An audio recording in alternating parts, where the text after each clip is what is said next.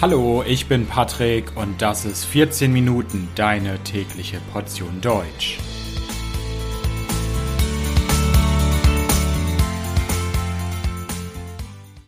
Folge 24 Jacks Weg zum C2-Niveau.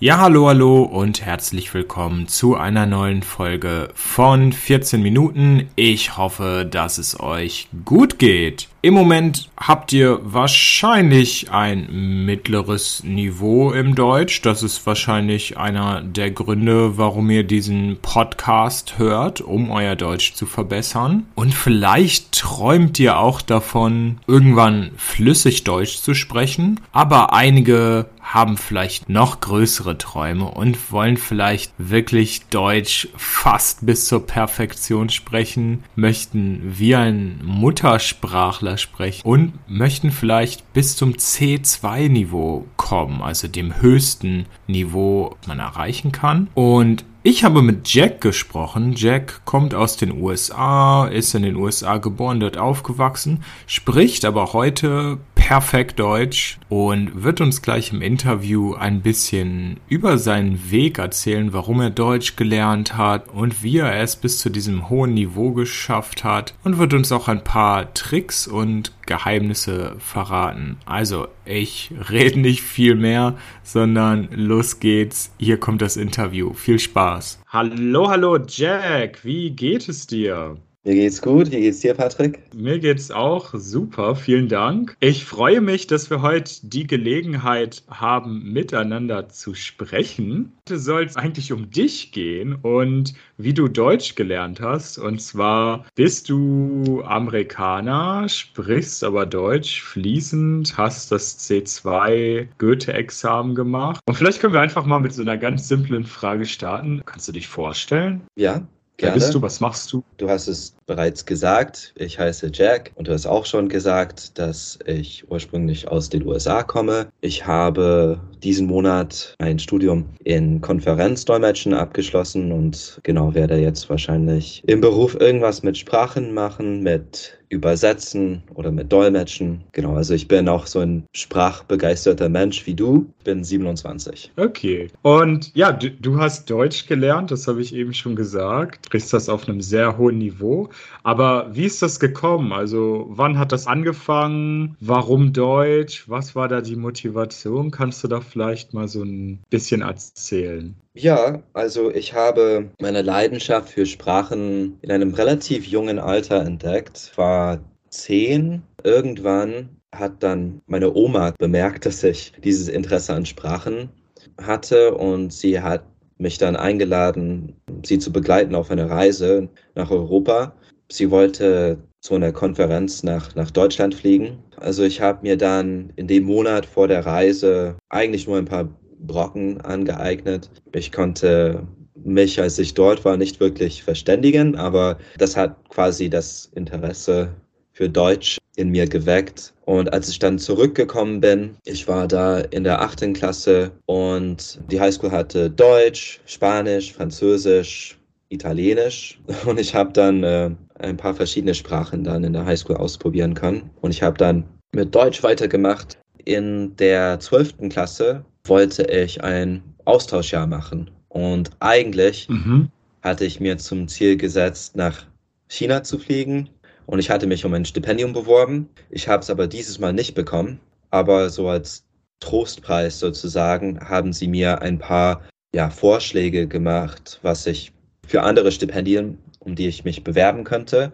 Und eins davon war ein Austauschjahr in Deutschland. Genau, mhm. habe ich mich beworben ich habe das Stipendium bekommen und dann habe ich mein letztes Schuljahr in Deutschland gemacht. Durch dieses Jahr in Deutschland habe ich dann eine Leidenschaft für Europa quasi auch entwickelt und für Deutsch auch. Ja, und das hat dann auch dazu geführt, dass ich mein Bachelorstudium in Deutschland gemacht habe. Ähm, ich habe dann im Endeffekt sehr viele Jahre in Deutschland verbracht. Also du hast längere Zeiten in Deutschland verbracht, zum Beispiel äh, ein komplettes Schuljahr in Deutschland. Und das hat bestimmt auch beim Deutschlernen geholfen. Aber ja. nur weil man in einem Land lebt, heißt das ja nicht automatisch, dass man die Sprache lernt. Also wie genau hast du Deutsch gelernt und hattest du da bestimmte Methoden, Strategien, um auf wirklich so ein hohes Deutschniveau auch zu kommen? Ja, hatte ich. Also ich würde sagen, in erster Linie, dass ich sehr konsequent war. Als ich angekommen bin, habe ich es wirklich jedem klar gemacht, dass ich nur Deutsch sprechen wollte. Also ich hatte ein paar Mitschüler, die haben mich gefragt, ja, können wir vielleicht ein bisschen Englisch reden und so. Und ich habe dann jedes Mal höflich gesagt, naja, ich bin hier, um Deutsch zu lernen. Ich möchte konsequent bleiben. Ich habe nur Deutsch gesprochen. Ich habe sogar, wenn ich das Internet benutzt habe, habe ich immer nur Suchanfragen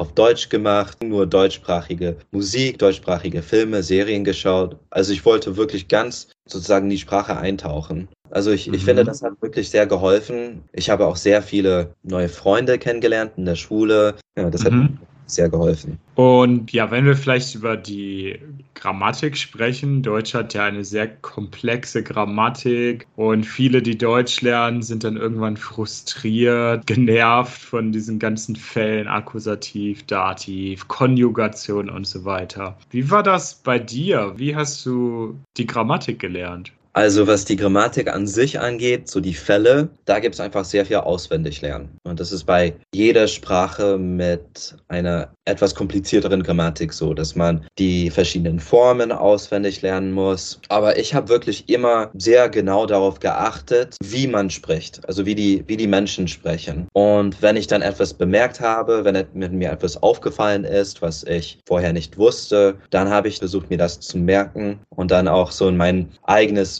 Sprachrepertoire einzubauen. Also es gibt ein paar heikle Punkte im Deutschen, aber das hindert einen nicht daran, sich zu verständigen. Also du hast einfach ganz viel beobachtet, genau zugehört und genau. dann versucht, das nachzumachen. Ja, und ich würde sagen, genau dasselbe gilt auch für die Aussprache. Genau, also ich habe dann wirklich genau hingehört und versucht nachzuahmen, wie die Deutschen quasi die Wörter aussprechen. Das wollte ich nämlich auch fragen. Also du hast ja eine sehr, sehr gute Aussprache. Also ich höre da eigentlich nicht, dass du kein Deutscher bist. Du hast gesagt, ja, du, du hast gut zugehört und hast das dann imitiert, aber ging das dann relativ schnell, dass du diese perfekte Aussprache hattest oder war das ein langer Prozess? Es war definitiv ein langer Prozess. Es gab immer wieder Hürden, also zum Beispiel die Umlaute am Anfang, aber so nach und nach, indem ich das einfach, indem ich die Sprache jeden Tag gesprochen habe, habe ich mir das angeeignet. Aber es war ein sehr langer Prozess.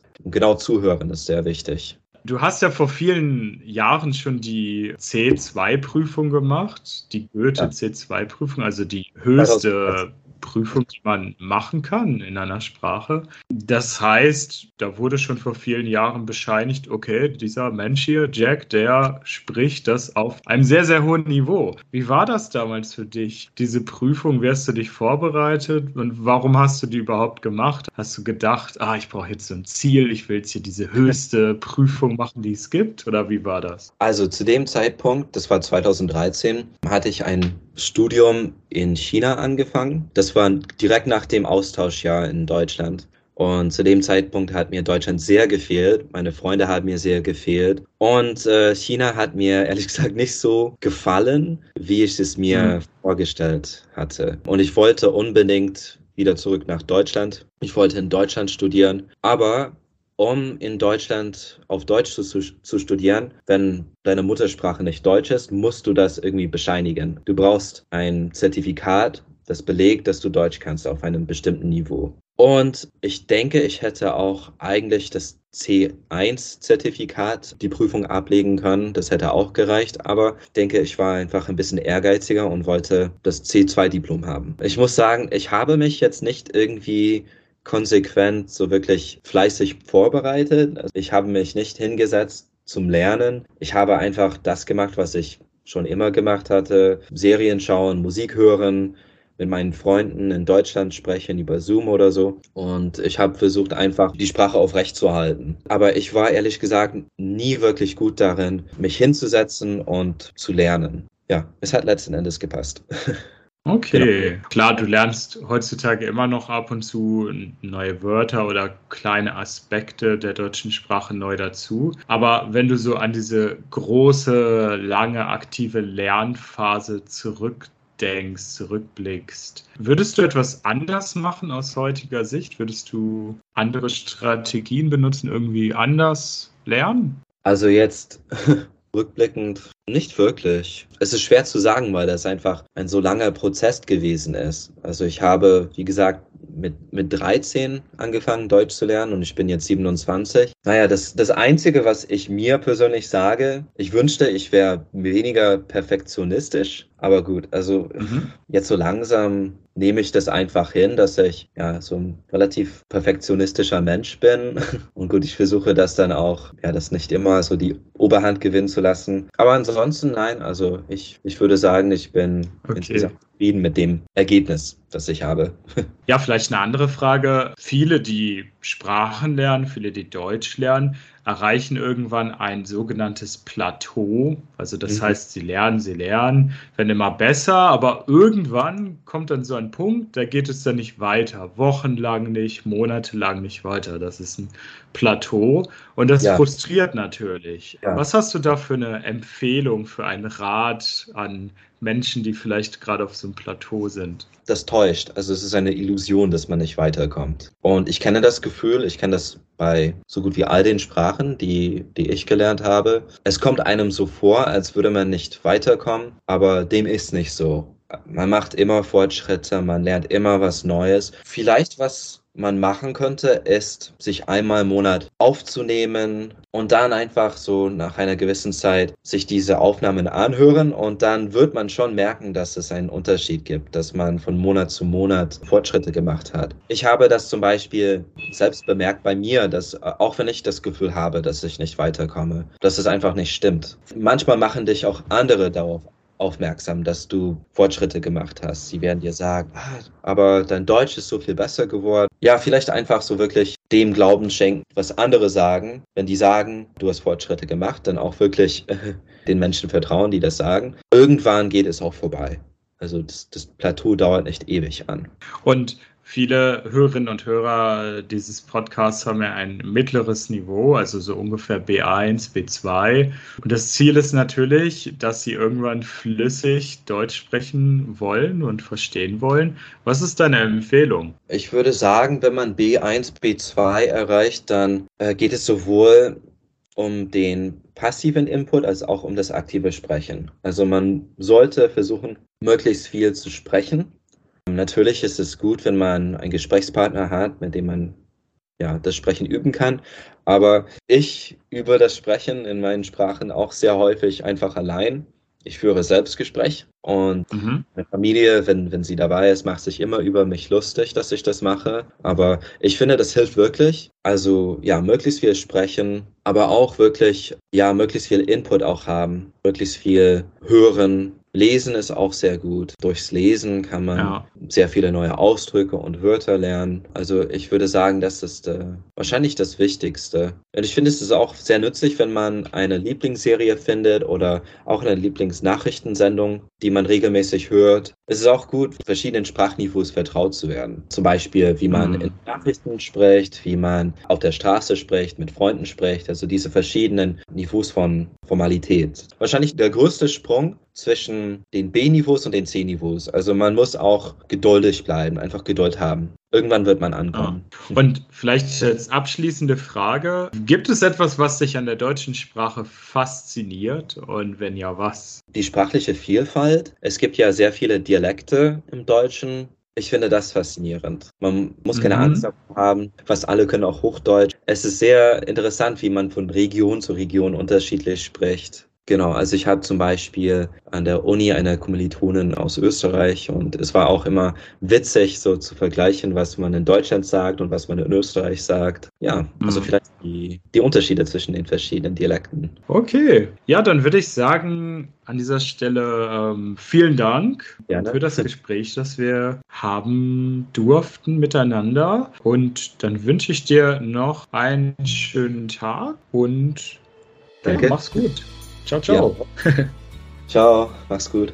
Und so schnell ging's auch schon wieder. Wir sind am Ende dieser Folge. Vielen Dank, dass ihr zugehört habt. Das Transkript dieser Folge findet ihr wie immer kostenlos auf www.14minuten.de. Ich bedanke mich und sage ciao, ciao, tschüss und bis bald.